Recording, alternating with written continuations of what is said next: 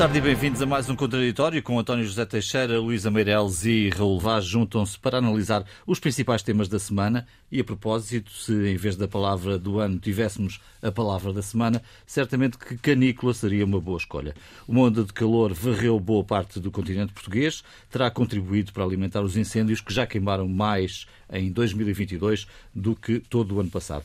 É certo, Luísa, que, enfim, estamos a, a começar a época de incêndios mais dura.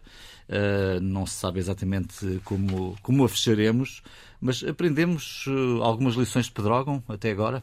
Acho que sim. Acho que sim, eh, porque pelo menos pelos resultados nós percebemos que apesar de estarmos já enfim, esta semana foi a semana, a semana negra, mas não sabemos quantas outras ainda poderão vir. Uh, mas acho que só o facto de, ao fim de tantas ocorrências, como dizem como diz a Proteção Civil, e desde o dia 8 de julho, que foi a altura em que foi decretado ao estado de emergência, Uh, emergência não, contingência, contingência desculpem. Uh, já houve 9 mil ocorrências, ou seja, incêndios. Uh, só ter havido,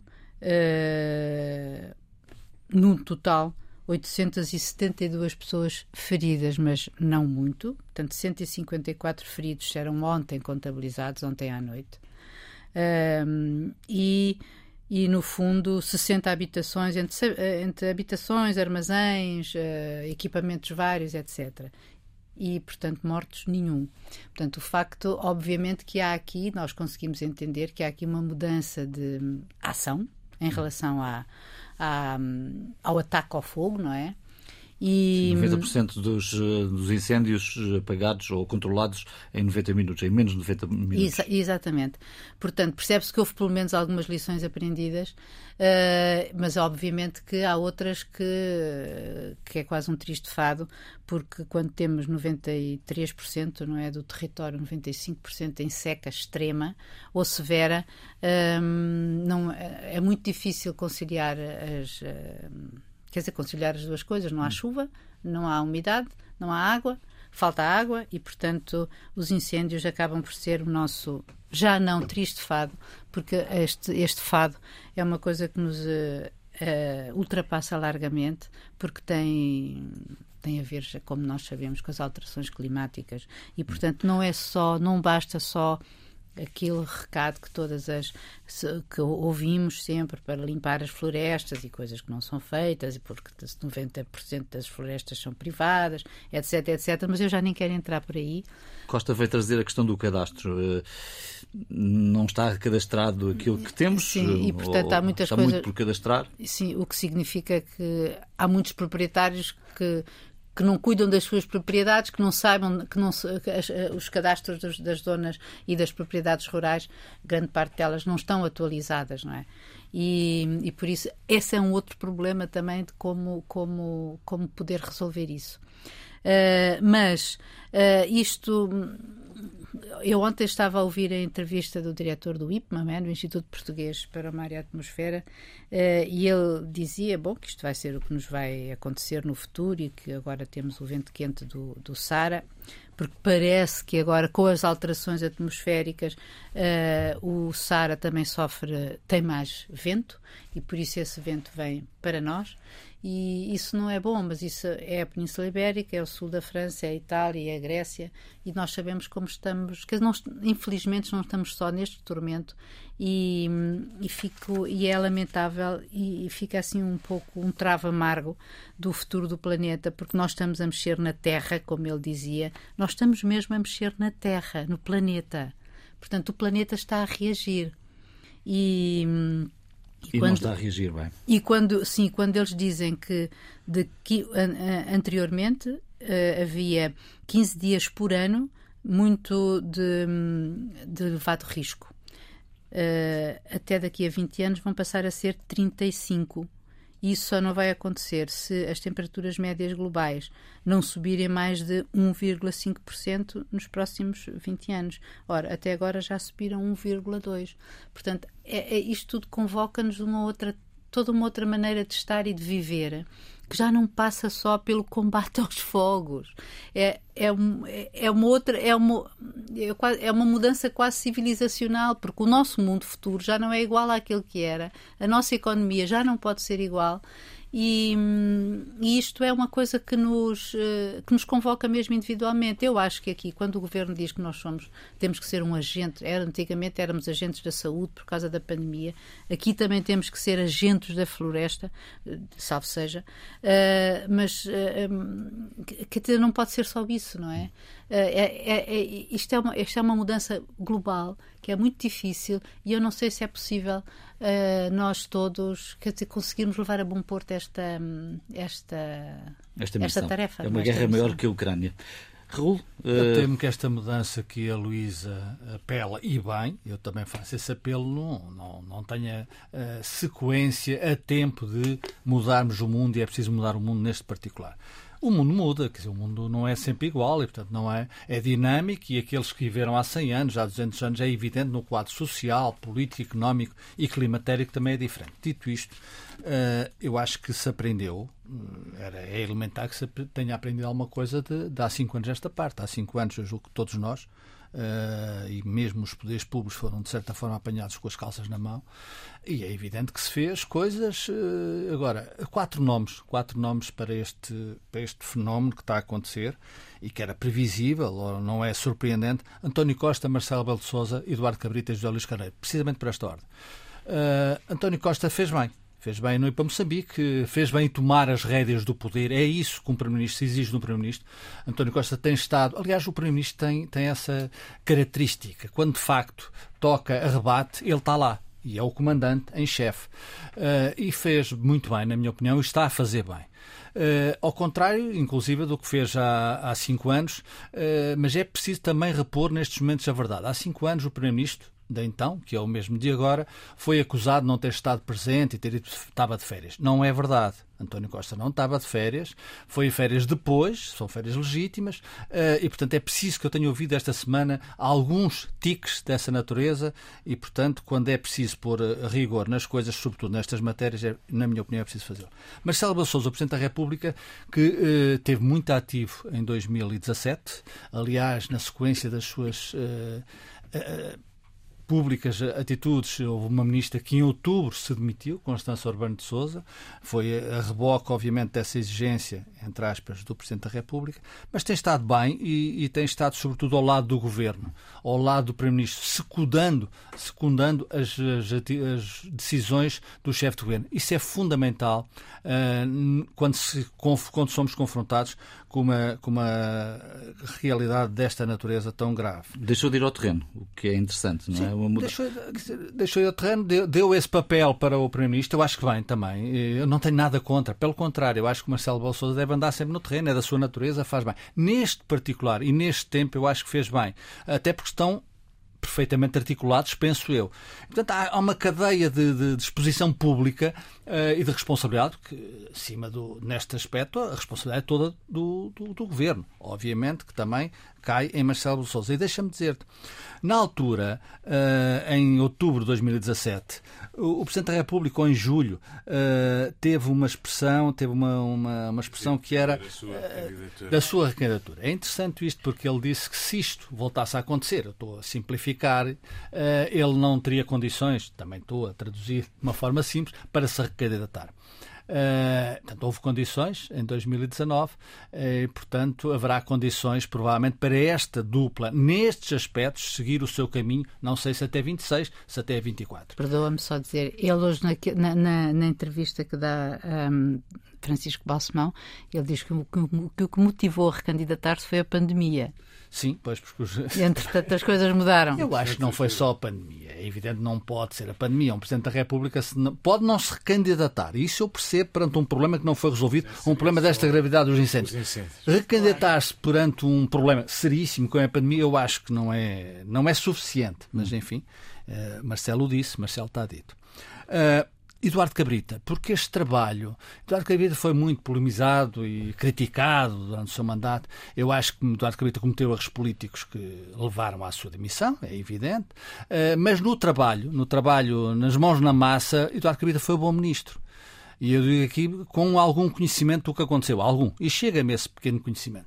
Uh, isso foi feito, o trabalho de casa, o ministro, nos incêndios, na prevenção criminal. Uh, é evidente que eu sei na prevenção criminal há sempre a coisa. Houve a pandemia, dois anos os, os, os, os, os ladrões e outros que está, não andaram na rua. Uh, agora nos incêndios ele teve um trabalho de sapa que está a ter resultados. E depois José Luís Carneiro, que é o ministro em funções e que, na minha opinião, nestes dias, neste curto espaço de tempo, tem feito também um bom trabalho. Ou seja, uh, os fogos são o que são, são horríveis, sobretudo para quem diretamente é vítima dessa realidade, mas uh, estamos bem entregues neste aspecto e eu quero aqui sublinhá-lo. Uh, uma nota que é a intervenção do chefe do governo sobre cadastrar os terrenos. É claro que isso é fundamental, mas Portugal é um país pobre. Uh, não se cadrasta terrenos, não havendo dinheiro para os limpar. Uh, há muita gente que não sabe que tem esses terrenos, quer dizer, foi, foi andando, heranças, etc. É um trabalho que tem que ser feito, mas eu penso que não foi muito adequado, em pleno fogo, incêndio, chamar à responsabilidade esse aspecto. E para terminar com uma nota menos positiva, João, é que uh, achei excessivo, achei excessivo a forma como o Primeiro-Ministro e o Presidente da República uh, se exprimiram em relação à responsabilidade individual. Eu percebo, eu percebo. A analogia com a pandemia eu percebo, mas uh, estamos numa altura em que uh, vivemos sérias dificuldades sociais, económicas, uh, e dizer que a culpa, claro que não foi dito assim, e eu percebo o apelo à responsabilidade individual, mas de certa forma na opinião pública pode gerar a ideia, isto já estou a falar de política, só eh, de que a culpa é do cidadão. Não é, eh, sei que a mensagem não quer dizer isso, mas pode gerar essa confusão na opinião pública. Eu acho que isso negativamente, politicamente, é negativo. Apesar de tu tens pessoas ainda a fazer queimadas nestes dias. Sim, claro, é mas teremos sempre, oh, João, teremos sempre. Isso, obviamente, é quando há, outra coisa, quer dizer, estão identificados, já agora que são muito rápido, estão identificadas as pessoas que são pirómanos, só têm esse o perfil do incendiário. Quer dizer, em vez das autoridades portuguesas já agora andarem a espiar os telemóveis e as conversas, se calhar todos nós ou alguns de nós estão espiados. Não sei para quê, podem espiar. Eu, aliás, quando tenho a noção que me estão a espiar, digo coisas desagradáveis. Uh, podiam identificar, em vez disso, que é para apanhar um tipo que roubou aquilo e aquilo outro, isso é importante, mas espia-se em Portugal de uma forma generalizada e não se identifica e vigia, sobretudo, essas pessoas que têm essa tendência. É uma nota António, final. Estamos a ver também, esse aspecto não foi aqui muito falado pela, pela Luísa e por Raul, um país que não se vê, não é? É um país que está ao longo do ano está, está lá longe e nos incêndios, esse país rural, esse país mais uh, afastado, embora... Sim, eu acho que uh, temos tendência depois a cair na, nesse tipo de avaliações, mas uh, o território, uh, mesmo de mais baixa densidade populacional, uh, não deixa de ter autarquias e instituições. Ainda não abandonámos completamente o território e, portanto, acho que essa é, aliás, uma das dimensões que temos pela frente e, se calhar, até pegando um bocadinho na deixa da responsabilidade. É evidente que a responsabilidade é de todos, mas quando dizemos que a responsabilidade é de todos é sempre uma expressão muito perigosa porque tende a dissolver a responsabilidade. Exato. Claro que todos nós contribuímos ou não com o nosso comportamento para melhorar ou piorar as coisas. Eh, isso sabemos que é verdade e que neste caso pode fazer a diferença. Mas o, o desafio que temos pela frente é um desafio do Estado e é um desafio uh, da, da, política uhum. e é um desafio uh, de todos os que têm responsabilidades na gestão do território, por exemplo. E, e, reparem como as autarquias, nós andamos a falar em descentralização, haveremos de voltar a falar mais em detalhe, porque é um processo que está em curso, mas é, a gestão do território passa muito, ou deve passar muito, para além da política geral do país, que, que, tem muitas outras dimensões, pelo modo como se quem está mais perto do território o gere. E que cautelas tem, que, forma, que tipo de, de, de cuidados tem ou não tem, que prioridades é que estabelece, que auxílios é que dá, que vigilância é que faz. Uh, mas uh, eu talvez citasse uma frase, vi um título de um artigo na, na revista Visão esta semana, do Rui Tavares Guedes, que eh, tinha, o título era Bem-vindos ao novo abrasador normal. Uhum. E este título é muito elucidativo da, da situação em que estamos. Nós, de facto, só em síntese, eu genericamente concordo com tudo o que o Raul e a Luísa disseram, genericamente, depois dos 66 mortos e 250 feridos de Pedrógão há 5 anos, digamos que aprendemos alguma coisa. inegavelmente, investimos mais, prevenimos mais, temos uh, finalmente, com peripécias várias, mas mais meios de combate, mais organização. Uh, temos uma preocupação fundamental que é em primeiro lugar, salvar as pessoas, depois os seus bens, e é isso que tem sido, digamos, o que temos observado. E, do modo geral, dentro da desgraça que observamos, isso tem corrido bem. Isto é, temos conseguido salvaguardar a integridade das pessoas e de, dos bens possíveis. Uh, e, portanto, essa parte vai ter que acontecer sempre. Vamos ter, eh, em qualquer caso, qualquer que seja a transformação mais radical do país, vamos ter sempre que, que, ter meios de prevenção e de combate adequados e fortes. Já percebemos isso, não vale a pena estarmos a, a sonhar com um comportamento individual ou coletivo. Essa questão vai-se colocar, o clima está como está o aquecimento global está como está. Quando nós vemos aquela imagem, eh, aquela imagem de, do satélite da União Europeia, que é o Copérnicos, que nos dá a tradução da quando ele passa pela Península Ibérica eh, e nos dá foi no dia 10, no domingo passado, e nos dá a fotografia da temperatura da Península Ibérica, nós notamos zonas em que a Terra está a 60 graus. A Terra não arrefece. Em estado? A Terra cose as plantas, eh, a Terra trata mal os animais. Nós não temos uh, capacidade de recuperação porque as amplitudes térmicas são, são curtas, porque a umidade é, é, é, também pouca, porque temos mais dias no ano uhum. em que isso é insuportável. E, portanto, aqui chegados, aqui chegados nós temos pela frente aquilo que já falámos sobre as alterações climáticas e os desafios que temos, outro modo de vida, de produção, de consumo, de reciclagem, de utilização da energia. Por exemplo, quando nós olhamos, isto tem a ver, por exemplo, com a água. A seca que atravessamos, que também tem como consequência, uma, de, uma das consequências da seca é também os incêndios. a utilização da água depois do investimento, finalmente, que fizemos, e bem, no Alqueva, não pode servir só para a agricultura intensiva que vai destruindo os solos e acabando com, com aquilo que devia ser uh, outro tipo de defesa em relação ao clima, precisamente, aí, com vegetação e, é floresta mais adequada. Aí é Estado que tem que entrar. Uh, tem que haver, por exemplo, a propriedade fundiária. Eh, eu vi um responsável de prevenção de queixar-se de que hum, 30% dos prédios rústicos rurais eh, são heranças indivisa, indivisas Exato. em que os familiares, no fundo, os herdeiros não se entendem. E, portanto, estão ao abandono toda uhum. esta propriedade. E para o cadastro e tudo isso depois também Exato. não ajuda. Mas eh, este é um problema, mas o indiviso também, é outro, eh, também podia até ser uma vantagem. Por exemplo, em França, eh, quando há uma herança, quando alguém morre, eh, não se divide a propriedade pelos herdeiros. Os herdeiros têm que se entender sobre a propriedade gestão da propriedade, sobre a venda da propriedade, mas eles não vão dividir a propriedade. Uhum. Nós temos minifundos que estão a ser retalhados, geração após geração, cada vez em parcelas mais pequenas. E para a gestão do território e da propriedade é tudo o que não. Uh, é o contrário, que não se quer. É, porque depois não há nenhuma forma rentável de, de conservar, explorar aquele, aquela fatiazinha. Portanto, é a regra deixa só o abandono. Só, Portanto, estes, só estes problemas de gestão do, do, da propriedade e do território são problemas enormes. E, portanto, ou nós olhamos para este desafio, porque é um desafio que depois tem a ver com tudo, com a economia, com os rendimentos, com a, a, a ocupação do território, com tudo, com o abandono, a falta dele, com o que tiramos partido ou não da natureza. Isto tem que ser visto de forma integrada e tem que ser visto a sério. Porque isto já não é futuro. O, o grande hum. problema é, olhamos para isto, isto não é futuro, é presente. Nós estamos a sofrer. A palavra é estamos a sofrer com a braseira. E, portanto, temos que fazer alguma coisa, não é? Para salvar a pele, pelo menos. Hum. E já, Só uma nota, acrescentar? Uh, ainda o, o, António falou da, da, da, agricultura intensiva, com magas, e está por aí. O Alentejo está cheio, de, está cheio de, de, de tendas da agricultura intensiva. Uh, e esta semana há uma ironia, de facto, ardeu um campo de golfe Uh, há uma pessoa que de vez em quando é preciso lembrar, Miguel Sousa Tavares tem uma, uma luta uh, nobre contra os campos. Claro que depois já há, há coisas incompatíveis. Já, os melhores dois mundos às vezes não acontece. Não tenho nada contra os campos de golfe, uh, tenho contra a agricultura intensiva já agora, uh, mas o excesso está nisto. Uhum. Uh, porque a galinha dos ovos de ouro, que é o turismo, que depois exige campos de golfe, às vezes não é a solução mais benéfica para quem vive em Portugal.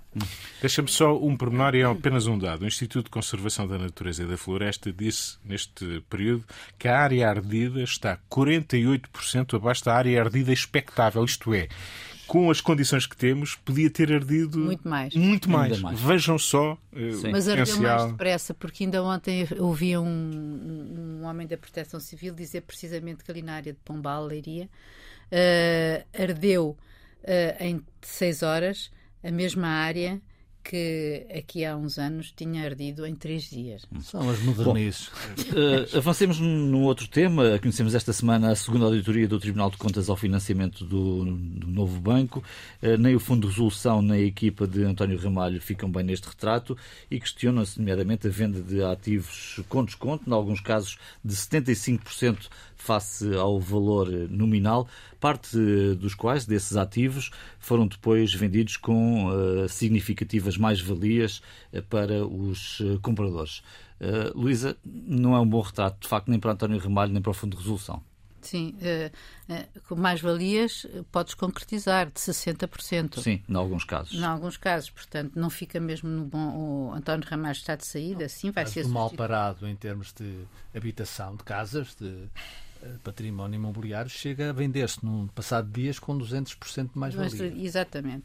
Uh, por isso, ele agora está de saída, não é? António Ramalho vai dar lugar ao seu uh, Mark Burke, uh, mas a verdade é que o, o, rasto de, do BES e do novo banco não é, não é nada feliz para Portugal e para as finanças públicas, porque só o Fundo de Resolução, enfim, que foi criado para tentar resolver o problema, uh, só desde 2014 injetou 8,3 mil milhões uh, de, de, euros no, no, no, no BES barra Novo Banco. E, no Banco Bom. No, sim, no banco supostamente bom. Agora, nós sabemos que desde a sua venda, a Landstar, não é? O tal fundo abutre, que hum, no fundo cumpriu a sua função, uh, abocanhou um pedaço de que dava lucro, que podia dar lucro dentro da, da, da miséria, e, e, com a criação do Fundo de Resolução, que permitia, uh, que era o tal escudo protetor criado em, uh, para, para, enfim, amortizar uh, as, os ativos tóxicos que o novo banco tinha herdado do BES. portanto, ele usou, ou quer usar, eh, ele usou até agora 3.400 milhões de euros. De um, o global são 3.900, chega até 3.900. E, portanto, ele também já anunciou a nova, a nova, a nova não, a, o novo banco, que pretendia também usar o restante. Eu não sei se isso vai ser possível. Seja como for, isto não vai, segundo a auditoria do, do Tribunal de Contas, isto pode não terminar uh, por agora, porque depois de todo este esforço financeiro, uh, o novo banco não atingiu os níveis de rentabilidade que devia ter atingido, pelo que uh, é possível que ainda haja o risco de acionar o chamado capital de backstop, que é o capital adicional, de mais 1,6 mil milhões de euros. Bom, isto convoca, na mais uma vez, os cidadãos, uh, o governo, uh, o Tribunal de Contas acusou também um, eh, o Banco de Portugal e o Fundo de Resolução e, e, e por ter. E bem. Por ter permitido que isto acontecesse. Uhum. Na verdade, isto foi, isto foi um negócio que eu uh, que deu origem a uma comissão de inquérito muito pormenorizada e muito uh, intensa. Intensa, é verdade, uh, mas que ficámos, mas que no fundo, no fundo, não produziu nada. Ou seja, apesar do Tribunal de Contas entender que o que ficou em, que que, que é, no fundo, o Fundo de Resolução terá sido ineficaz e que eh, foi lesado o interesse público. Depois, enfim, o Banco de Portugal e, uh, vieram defender-se, dizendo que houve um conceito de. e que devia ler-se até segundo o Presidente do Fundo de Resolução, devia ler-se até o, as declarações de voto dos juízes do Tribunal de Contas, porque indiciam que uh, teria sido aplicada uma, uma noção hiper restrita de interesse público. Não sei, isso é já entrar nas miudezas, digamos assim. São da, importantes. Sim, sim, sim. mas, mas da, da, da, da, ação e reação, digamos assim. No fundo, o global é uh, um buraco de eh, 8,3 mil milhões de euros, uh, que pelos vistos pode. Mil milhões. Mil milhões de euros, sim, desculpem. que uh, pode não ter ficado por aqui, quer dizer, pelos vistos pode ir aos 10 mil milhões, uh, para um banco que finalmente não resolveu os não, seus problemas. Não resolveu os seus problemas.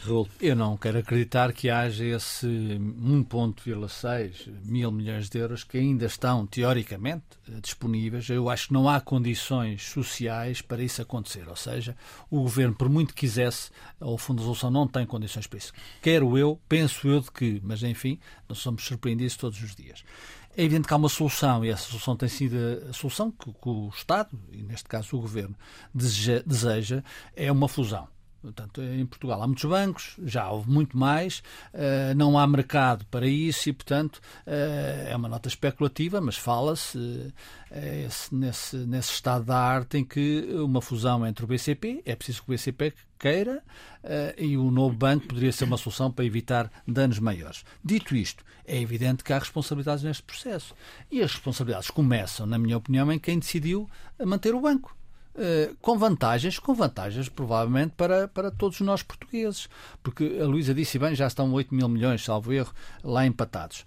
Uh, mas enfim, 3, 3 vila tal para, para quando a, desde que a Lone Star, numa forma de contrato, é preciso dizer, contrato, usufruiu, pediu esse dinheiro. Legitimamente. Portanto, temos que ser claros nesta matéria. Quando o governo português, quando Portugal decidiu manter o banco, sabia o que estava para a, para a frente. Diz-se, e eu não quero acreditar que isso também é possível, de que o buraco, se, se acabasse com o BES, com o ex-BES, com o antigo BES, seria na ordem dos 14 bis para, para a sociedade portuguesa. Ou seja, uh, mal por mal, talvez tenha sido melhor assim. Não sei, mas mal por mal. E isso é um ponto que também deve ser, porque eh, usar este também argumento dos mil é? milhões, é? é evidente que pode dizer 8 mil milhões dava para o aeroporto de Alcochete e Montijo. Portanto, é verdade. Não se deve, eu estou a dizer isto, mas não se deve fazer estas, este tipo de comparações. São matérias absolutamente diferentes. A demagogia aqui também tem que, ter, tem que se ter algum cuidado com ela. Uh, António Ramalho fez o seu trabalho não sei se fez bem, se fez mal, mas quer dizer, quando a Lone Star, o tal fundo uh, abutre, segundo uh, a Luísa, e provavelmente é, os fundos. Era assim que ele foi qualificado, fundos, não é? Os fundos, claro, os, sim, sim, os fundos uh, compram em paridades, compram falências para depois as limpar tirar de lá a gordura, ficar o osso todo limpinho e bonito e depois vender com alguma gordura. Ou seja, engordam um porco de uma forma diferente. É um novo porco. Hum. E depois vende-se com mais valia. Isto é, é assim que se faz. É o seu todo... negócio. A maçada toda é que a bolota somos nós. Olha, nós a bolota, é, exato, muito, é verdade. A bolota somos nós. Isso aí, dessa não nos livramos. Nem no novo banco, nem o que vem para aí para a frente. António Ramalho fez o seu trabalho, mal ou bem, quer dizer, vai sair do governo, vai sair, perdão, do governo, vai sair do, governo do banco. Do governo do banco, eh, talvez por outras razões, eh, que são recentemente conhecidas. Agora, há aqui responsabilidade, portanto, eh, não se pode dizer que o Tribunal de Contas só está a dizer as neiras, não está. O Tribunal de Contas, que neste aspecto, em alguns, é cego e bem, e cego e bem, mas é evidente que não tem aqui o contexto suficiente para avaliar o que é que seria pior. Ou seja, eh, o novo banco está aí, vai ser, eh, ou há uma fusão, ou vai ser vendido pela Lone Star no curto prazo, mesmo em termos de fusão, eh, com mais-valia. Os portugueses pagaram e vão pagar isso, mas já foi uma decisão política. É foi uma decisão política. Porquê é que Vitor Bento, que foi o primeiro lá a estar, fugiu rapidamente? Fugiu, perdão, saiu. Quis sair, não fugiu. Porque é evidente, olhou, viu os livros, foi, foi ver os livros do Deve Haver e disse: isto, isto, eu não quero meter-me nisso. Interpreto eu a decisão sim, de Vitor. As condições sim, que pediu não foram satisfeitas. As, sim, as condições que pediu, claro, o Deve Haver te, comporta essas condições. Portanto, uh, isto é assim. A natureza das coisas é assim. Num mundo em que a ganância é compulsiva, em que o sistema financeiro muitas vezes acaba nisto, e é preciso também dizer que isto foi tudo alavancado no tempo do engenheiro Sócrates. António. Os problemas do, sistema financeiro vêm sempre de longe o sistema financeiro eh, foi criado para, para ganhar dinheiro. O problema não é uh, no ganho do dinheiro, porque isso uh, não, não é um problema. O problema é as perdas e quem as paga. Esse é o, é o problema. Este é um caso em que, obviamente, com muita facilidade, nós faremos um discurso arrasador. E, e há muito que ele é feito. E o que me quer parecer é que cada vez mais, com o passar do tempo, temos mais vontade de o fazer, porque Eh, uma coisa é a lógica eh, dos modelos que não são perfeitos e que produzem muitas vezes eh, realidades perversas. Outra é abusarem um pouco da, da, situação, perante os nossos olhos de uma forma flagrante. Esta auditoria do Tribunal de Contas não é a primeira, como já houve outras feitas por, por consultoras, por e auditores. Até por ele. É, exato. É, e, portanto, não há aqui uma grande surpresa. É, o que a mim me surpreende já é um bocadinho a desfaçatez com que se tomam posições públicas. Eu compreendo que o, o Lone Star e o novo banco se preocupem em rentabilizar o mais possível a gestão e os dividendos que possam extrair uh, deste negócio, que é um negócio para a Lone Star. Agora, o novo banco vir a público dizer que não tem como missão cumprir o interesse público, isto é uma verdade, uma verdade indesmentível mas é um bocadinho já ter um bocadinho de lata. Uhum. É, dizer, a nossa missão não é, não é, não é cumprir, cumprir o interesse público. Ok, é verdade. Quem deve cumprir o interesse público são as organizações do Estado, eh, os governos, o Banco de Portugal, eh, que obviamente nos deixam sempre algumas reticências sobre se estiveram à altura desta responsabilidade. O modelo, de facto, não era brilhante. Eu agora não quero recuperar a posição do Partido Comunista que dizia que o banco devia ter sido nacionalizado. Mas, mas, tinha, oh, António, mas, mas esse tinha custos, a nacionalização não é do Não, mas eu não estou a dizer que tinha, sim, não sim, deixa de ter custos. A dúvida que fica é se os custos eram superiores a estes. Eu penso que sim. Se haveria uma solução melhor. Eu, eu, eu não sei, não sim, consigo certo, responder, certo, não vou dizer que sim. Vou apenas lembrar que uh, o capitalismo convive com, uh, com nacionalizações com, com alguma tranquilidade. Horta Osório é o melhor exemplo que podemos citar, até um português, que em terras de Sua Majestade, nacionalizado o Lloyds, ele o recuperou e entregou com, com, com, com bons resultados. É o Lloyds, a Inglaterra e a Horta Osório. Exatamente. Pois. Há alguma diferença? Uh, e, portanto, uh, esta ideia de que os bancos não podem falir, porque não foi, foi o pressuposto que todos partimos, não, se, não podem, os bancos não podem falir. Uh, se calhar os efeitos que provocam uma falência de um banco desta dimensão, se calhar impedem-no de, de, de, o deixarmos falir. E eu isso percebo. Agora, uh, convivo mal com aquelas ideias de ver negócios que se fazem e que no dia seguinte, podia ser três meses depois, um ano, no dia seguinte já tem um lucro de 200%. É capaz de haver aqui qualquer coisa que não está bem. Quer dizer, desculpem lá, é um bocadinho demais, não é? É difícil de aceitar. É difícil de aceitar que se venda um bem do banco, o banco precisa de vender muito do património e é evidente que muito vai vendê-lo com prejuízo, portanto não é essa a questão. Agora, no dia seguinte, eh, mais valias 200%. Quer dizer, haja aqui algum decoro. O, o, Tribunal de Contas terá ido longe demais naquilo que são as suas atribuições. Eu percebo isso, não é a primeira vez mas põe a nu aqui uma série de situações que nos devem fazer pensar. E se o, o Tribunal de Contas exige, e terá exigido isso e deixado isso agora nesta auditoria, identificar os responsáveis por estes negócios, eu acho que faz bem. E a Justiça devia estar atenta a eles. Porque uma coisa é um prejuízo em nome de um bem maior, ou, ou de, de, digamos, de, de, um prejuízo maior. Um uhum. grande prejuízo, eh, mas que se fosse de outra maneira podia Sim. ser ainda maior. Outra coisa é, eh, digamos, atos que nos parecem eh, infringir aquilo que nos. não é, não, não é só suspeitos, é, quer dizer, parecem infringir, infringir ilegalidades, podem ser criminosos, têm todo o aspecto de poder ser criminosos. Não, não estou a afirmar que o sejam, tem que se comprovar, obviamente.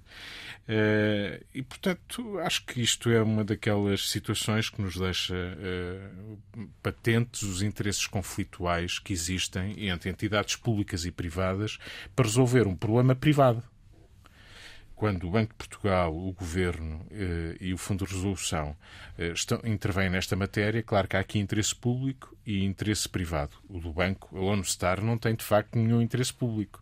E à partida se percebeu que iria esticar ao máximo a possibilidade de ir buscar o dinheiro público, eh, público que estava ali disponível e que o negócio foi feito nesse pressuposto. E que António Ramalho, para, para ir ao encontro do, do Raul, o António Ramalho, o patrão do António Ramalho não era o Estado português. O patrão de António Ramalho chama-se Lone Star. Portanto, na lógica em que o, o, proprietário do banco funciona, ou seja, de encontrar maior rentabilidade para o seu negócio, António Ramalho terá sido eficaz. Talvez eficaz demais, que o levou talvez a não terminar o seu mandato. O que fica por dizer esta semana, Luísa? Um, Luísa Meirelles? Sim, uma boa notícia, uh, temperada, digamos assim. Uh, não sei se é por defeito de jornalista ou só defeito de cidadão, uh, de cidadão português, mas na verdade nós tivemos uma boa notícia, que é o crescimento português este ano, segundo a Comissão Europeia, não vai ser 5,8 como previsto, mas 6,5, seja o maior da União Europeia. E eu recordo que uma, as previsões, as mesmas previsões da União Europeia, da Comissão Europeia, dão para este ano uma média de crescimento de 2,7. Quer dizer que se Portugal cresce 6,5, há outros que estão mesmo cá em baixo. Uh, agora, uh, isto é o travo, o travo amargo é feito essencialmente à custa do turismo, que nós sabemos que uh, está aos níveis pré-pandémicos, praticamente. É bom, é ótimo. Uh, mas, mais uma vez, olha, entronca com a primeira parte deste programa. O que é que vai ser o futuro do turismo? Que modelo de turismo para um país que, que vai ardendo? Um, inclusive campos de golfe. Uhum. Um, mas, entretanto, para o ano, uh, isto, a previsão da Comissão Europeia que nos eh, galardoa com o primeiro lugar em 6,5% de crescimento, dá-nos 1,5% em 2023, uh, o que não é 1,9%, perdão, em 2023, o que não é também assim tão mau, porque a média da União Europeia é 1,5. Deixa-me só apontar aqui uma coisa: é que tudo isto são previsões. E estamos neste momento a assistir a uma tempestade perfeita por causa da guerra da Ucrânia, Ucrânia no gás, porque o grande motor da União Europeia económico chama-se Alemanha. É bem possível que os, os, russos tenham dado sinais de que uh, querem cortar o gás já, a, a, propósito da manutenção do Nord Stream 1. Se isso acontecer, uh, a Alemanha entra numa recessão brutal e isto somado à guerra e tudo mais. Uh, Teremos problemas maiores. Três pequenas notas. A Comissão nomeada pelo Patriarcado de Lisboa para investigar eventuais casos de abusos sexuais identificou e transmitiu ao Ministério Público 17 casos. Uh, o estranho e, e, que é absolutamente repelente é que esses 17 casos estão no ativo ou seja, continuam, continuam em funções. Isto haja vergonha da Igreja, haja vergonha do Estado português. Sei que o Estado é laico, mas tem que haver pressões para isto, para isto ter algum fim, porque isto é absolutamente criminoso, na minha opinião. Uh, Gouveia Melo uh, alimenta a ideia de que pode ser candidato presidencial. O este é outro tema. É outro tema. Não, não, o tema não tem nada a ver com isto, entende.